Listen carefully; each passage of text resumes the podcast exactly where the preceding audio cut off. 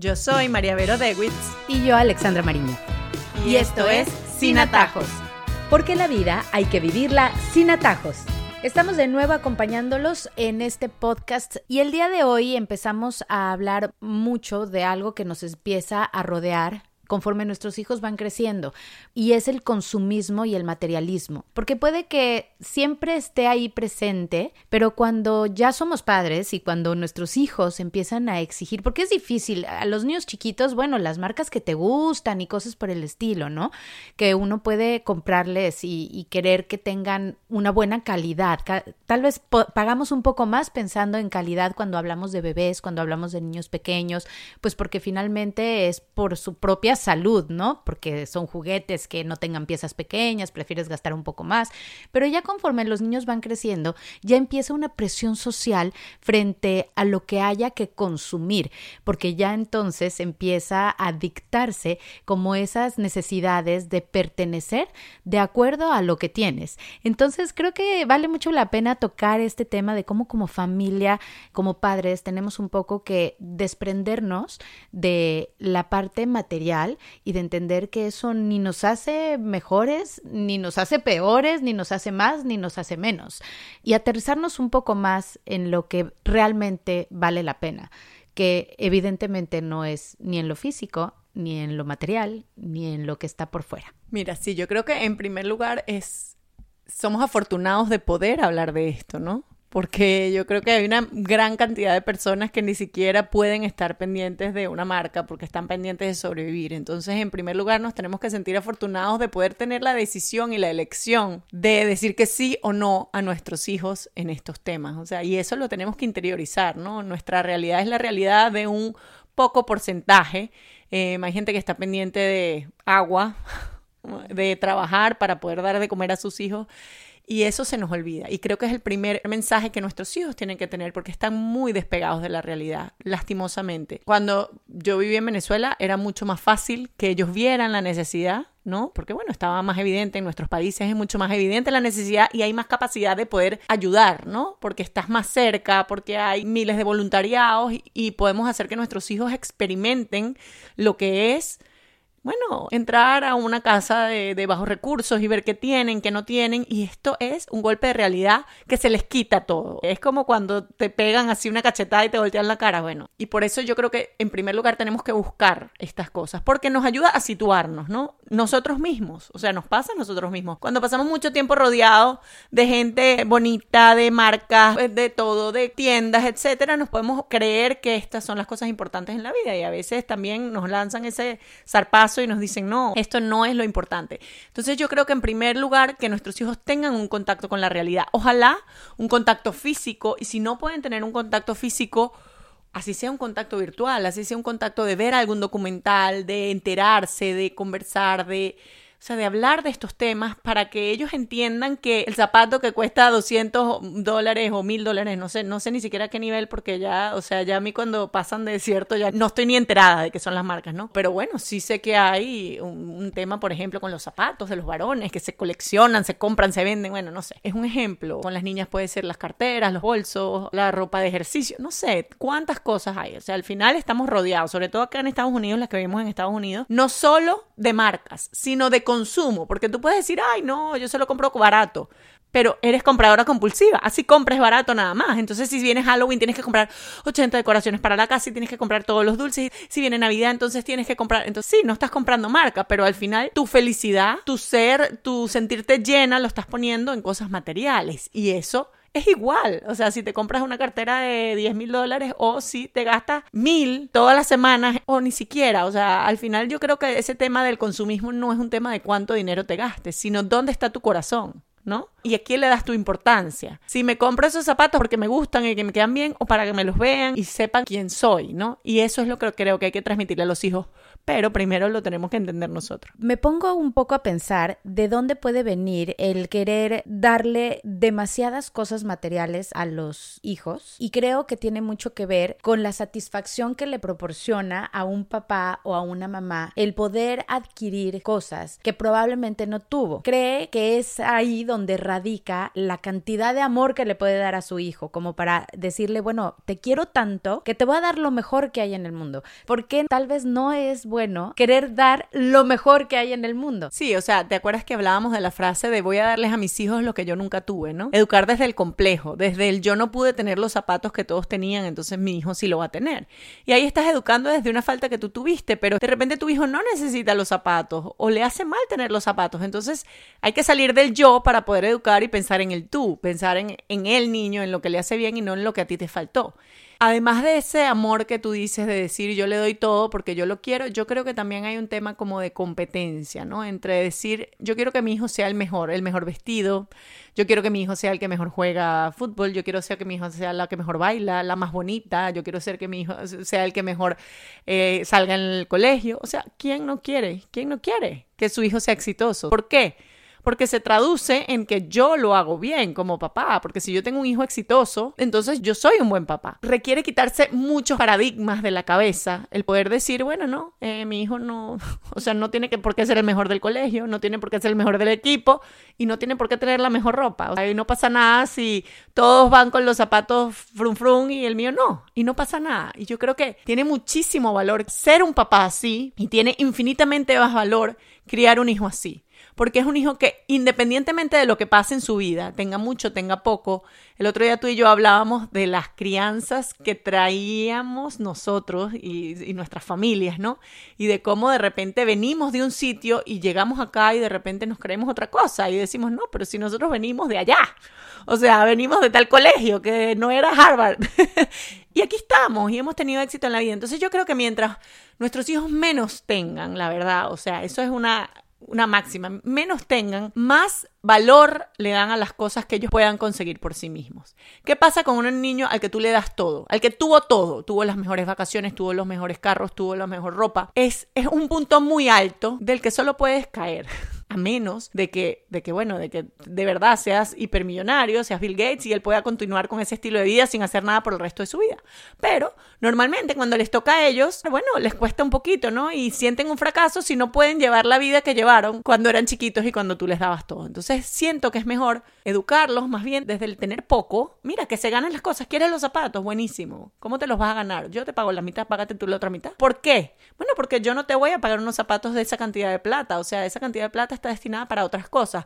Me acuerdo una vez que me contaban de una familia en España que eran millonarios, millonarios, millonarios. O sea, tenían muchísimo dinero, eran los más ricos de Barcelona o no sé de dónde. Y la niña llegó al colegio y dijo en el colegio que ella no podía ir a un viaje de estudios que no tenía para pagarlo. Y la gente se quedó así como que no tenías para pagarlo. O sea, pero si esta gente es millonaria.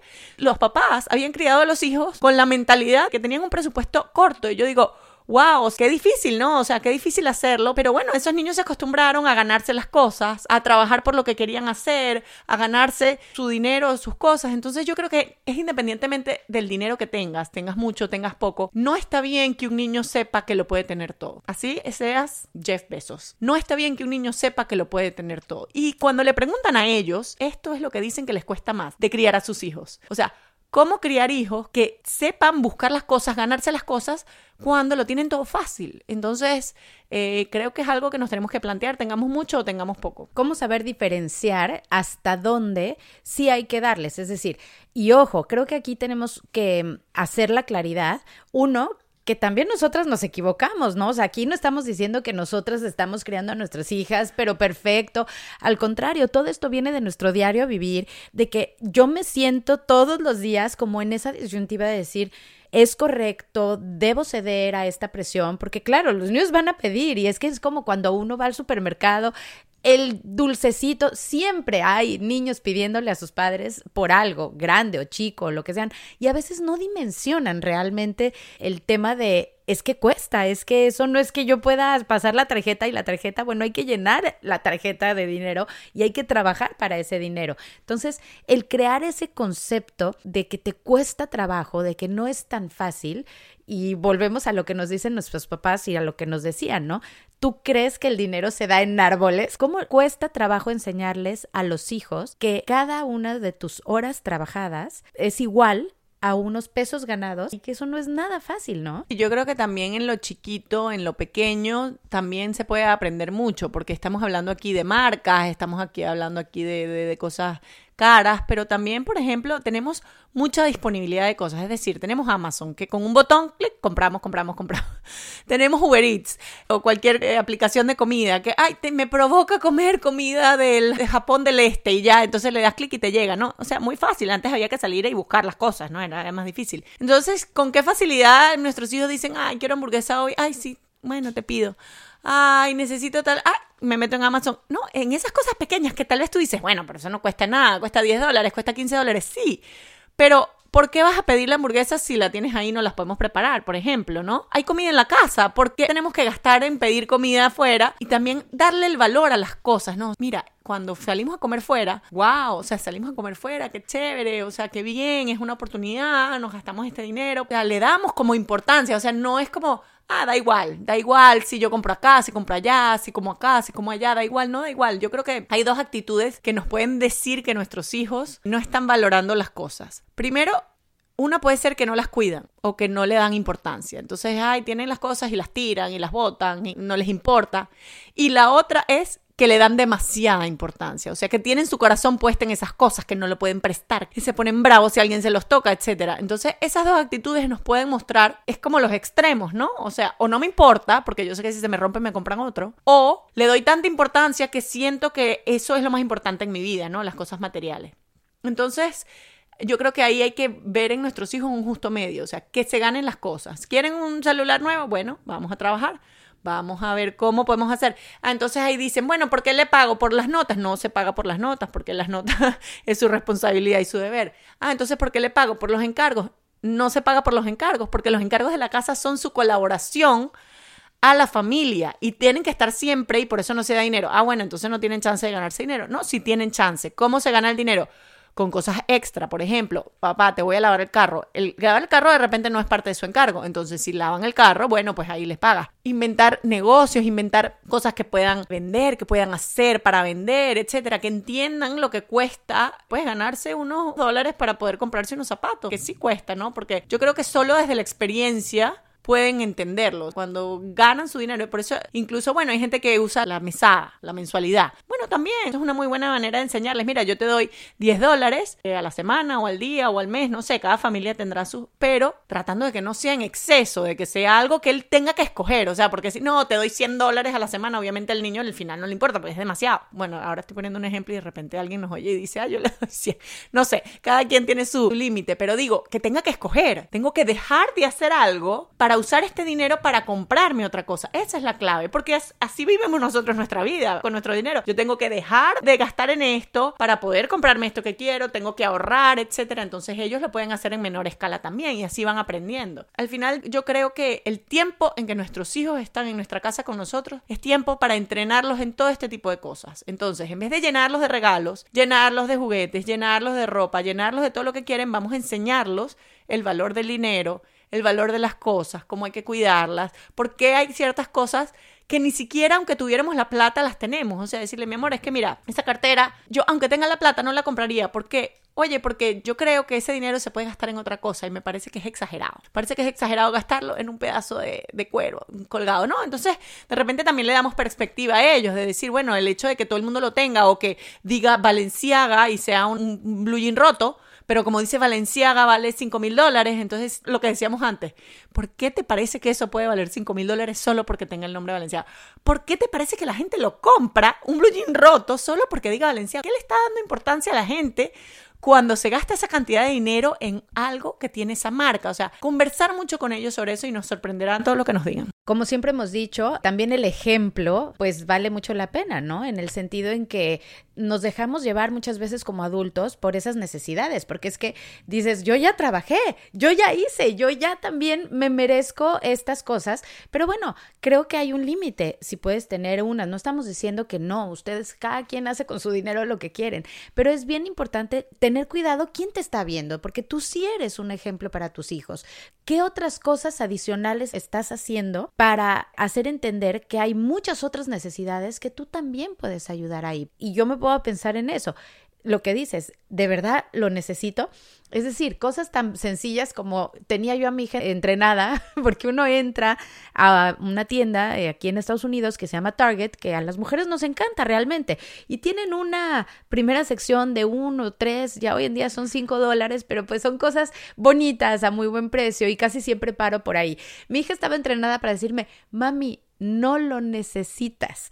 Porque de verdad que a punta de 5 y 5 y 10 y 10 uno terminaba teniendo un carrito muy costoso. Entonces, ya cada vez que me decía eso, medio que me chocaba, pero al mismo tiempo Claro, las dos estábamos en el mismo canal porque yo le había enseñado que eso es importante, que si no necesitamos las cosas no hay por qué gastar en ellas. Y cómo nos cuesta en un mundo tan consumista en el que también todo además va muy rápido. No solamente el acceso que tenemos a los clics tan fáciles que tú dices, sino que ahora, ok, les costó un montón de trabajo tal vez lograr tener los tenis que tienen. Pero ahora resulta que en un mes ya esos no son. Entonces son otros y es este afán de consumismo en el que es a un ritmo ya demasiado exagerado, ¿no? Muy rápido. Sí, y ahí también se mezcla esa necesidad de pertenecer, esa inseguridad que tienen, por ejemplo, los adolescentes de que si no llevan esos zapatos, entonces no los van a aceptar, y eso nos los traen a nosotros y nos duele el corazón, y entonces decimos, ay, va a ser el único que no va a tener los zapatos porque todos los demás los van a tener. Y bueno, se nos mezclan muchas cosas, ¿no? Em, pero yo creo que eh, a veces es necesario hacerlo difícil, ¿no? A veces es necesario decir que no. Creo que tenemos sentido común nosotros para saber cuándo decir sí y cuándo decir no. Ojalá tengamos un equilibrio de cuántas veces decimos que sí y cuántas veces decimos que no. Y eso sí lo podemos medir. Mira, cuántas veces de las cosas que me pide mi hijo le digo sí y cuántas veces le digo no. Y bueno, tenemos que tener tanto sí como no. porque bueno? Porque no lo necesitan, porque es muy caro, porque ahora no se puede, porque tienes que trabajar para conseguirlo, porque miles de razones, ¿no? Miles de razones por las cuales podemos decir que no y también miles de razones por las que podemos decir que sí. Porque sí me parece que te va a hacer bien, porque sí lo necesitas, porque te lo mereces, porque has hecho estas cosas que me parece que te lo has ganado. Entonces, eso sí, esos no, que sean medidos, que sean pensados, también eh, esto no lo hemos tocado, pero a veces pasa que papá es muy botarata y mamá es muy, muy, muy agarrada. O al revés, mamá es muy, muy, muy generosa de comprar todo y papá no quiere que se gaste el dinero. Y cómo llegamos a acuerdos, sobre todo con los hijos, ¿no? Porque este no, comprarle los zapatos más baratos, no, comprarle los más caros que esos no sirven. Comprarle la pelota más barata, no, comprarle la más cara que esos no sirven. Entonces, bueno, ¿cómo llegar a acuerdos en la casa cuando los dos pensamos distinto, no? Y los hijos saben. El otro día me dio risa porque mis hijas le dijeron a mi esposo que querían ir a Walmart con él, pero no conmigo, con él. Y yo, claro, porque saben que yo les voy a decir que no y saben que tú les vas a decir que sí. Entonces, bueno, o sea, ellos saben aquí con quién, a quién se van a llevar para la tienda, a quién le van a pedir los permisos. Bueno, ojalá lo conversemos también y no haya conflicto por eso en la casa, que estemos en la misma sintonía, que sepamos tener unas finanzas sanas además, que no gastemos más de lo que ganemos, que no gastemos en cosas que no tenemos y que seamos sinceros y seamos reales, ¿no? ¿Cuánta gente uno ve que les paga cosas a los hijos, campamentos, etcétera, y no tiene ni para el mercado, ¿no? Solo porque los hijos mantengan un estatus, solo porque no sean diferentes, solo porque queden bien los amigos. Y yo creo que eso también es hacerle un mal servicio a los hijos, ¿no? Es, no ser sincero con ellos y decirle, mi amor, me encantaría mandarte al campamento, pero este año la verdad es que no se puede. Si quieres, vamos a trabajar para que el año que viene vayas, ayúdame, vamos a ver cómo podemos hacer. O sea, ¿qué valor tiene también el ser sincero con nuestros hijos de nuestra realidad? Porque muchas veces pasa que gastamos, gastamos, gastamos, así no tengamos y después, ¿quiénes sufren ellos? Porque caemos en unas situaciones que después no podemos remediar por tratar de mantener el estatus, porque ellos no se den cuenta, porque ellos tengan lo mejor, ¿no? Yo creo que siempre ellos tienen que saber en qué se puede y en qué no, y tenemos que ser sinceros y no tratar de mantener un estatus que no tenemos porque al final los que van a salir dañados son ellos. Y lo más grave me parece las expectativas, ¿no? Cuando desde tan pequeños o desde tan jóvenes empiezan a estar rodeados de cosas materiales que probablemente para nosotros los adultos representan algo muy importante eventualmente porque te lo ganaste con tu trabajo a partir del paso del tiempo. Eh, me pongo a pensar, por ejemplo, cuál fue el primer carro que yo compré, el más chiquito, me costó un trabajal lograr juntar para hacerlo, pero lo disfruté y la verdad que para mí el abrir la puerta todos los días de ese carro era lo más increíble del mundo y yo pensaba, porque caminé muchísimo y bueno, me costó. Y lo que en mi vida he llegado a obtener con trabajo, es una satisfacción increíble, que a lo mejor les estamos robando como esa oportunidad, porque eventualmente si ellos empiezan con algo que tú lograste a tus 45 años, pero a los 16 empiezan, con, con, esas cosas, con esos zapatos, con esos jeans, con esos eh, carros, con esos eh, vehículos, bicis, todas esas cosas, bueno, ¿qué expectativas pueden tener después? ¿Qué van a querer? Y van a perder la capacidad de asombro y de querer luchar por algo más. Realmente al final termina perjudicándolos fuertemente, ¿no? Y también yo creo que mantener un estado de gratitud, ¿no? Porque puede ser que Ojo, puede ser que no es... Yo fui a Europa a los 18 años la primera vez o viajé fuera de mi país a tal edad y resulta que mi hijo tiene dos años y ya tiene más sellos en el pasaporte. ¿Eso está mal? No, para nada, porque son diferentes realidades y de repente le ha tocado. Pero ¿Cómo mantenemos un estado de gratitud? En vez de eso, me merezco, ¿no? Ah, no, es que nosotros todos los diciembre vamos a esquiar a, la nieve. Ah, no, y si no vas, se ponen bravos, porque ¿cómo no vamos a ir si vamos todos los diciembre? Entonces, esa actitud es la que no queremos en nuestros hijos. Queremos una actitud de gratitud ante las cosas que tienen, que gracias a Dios son bendecidos y tienen muchas cosas buenas, sí, pero que cada diciembre que puedan ir a esquiar digan, oye, gracias, o sea, me encanta este viaje, lo disfruto, gracias por dármelo. Y gracias por traerme, y gracias por el esfuerzo que haces. Pero eso también lo ven en nosotros, cómo nosotros tenemos gratitud ante las cosas que tenemos, ante las cosas que nos pasan, ante las bendiciones que nos da Dios o cómo sentimos que es una expectativa que nos merecemos y que si no la tenemos nos molestamos o nos ponemos bravos, ¿no? Es siempre cuestión de actitud. Y lo que decíamos en el podcast anterior, no es lo importante. Repetir mucho a nuestros hijos, sí, pero es que los zapatos, eso no es lo importante. Siempre recalcar que las cosas materiales, los viajes, el dinero, eh, la ropa, no es lo importante, porque lo importante está dentro de ellos. Y así, mira, caigamos en bancarrota, si sabemos tenemos adentro algo valioso, vamos a poder salir para adelante otra vez. En cambio, si le ponemos el corazón en esas cosas, pues vamos a ser infelices toda la vida. Y así llegamos a nuestras conclusiones, que nuestros hijos entiendan de dónde vienen. Educar desde una falta que tuviste, bueno, pues no vale la pena, porque a veces creemos que el dar, el dar, el dar lo que nosotros no tuvimos es el camino a seguir y no. Salir del yo, quitarse esos paradigmas de la cabeza.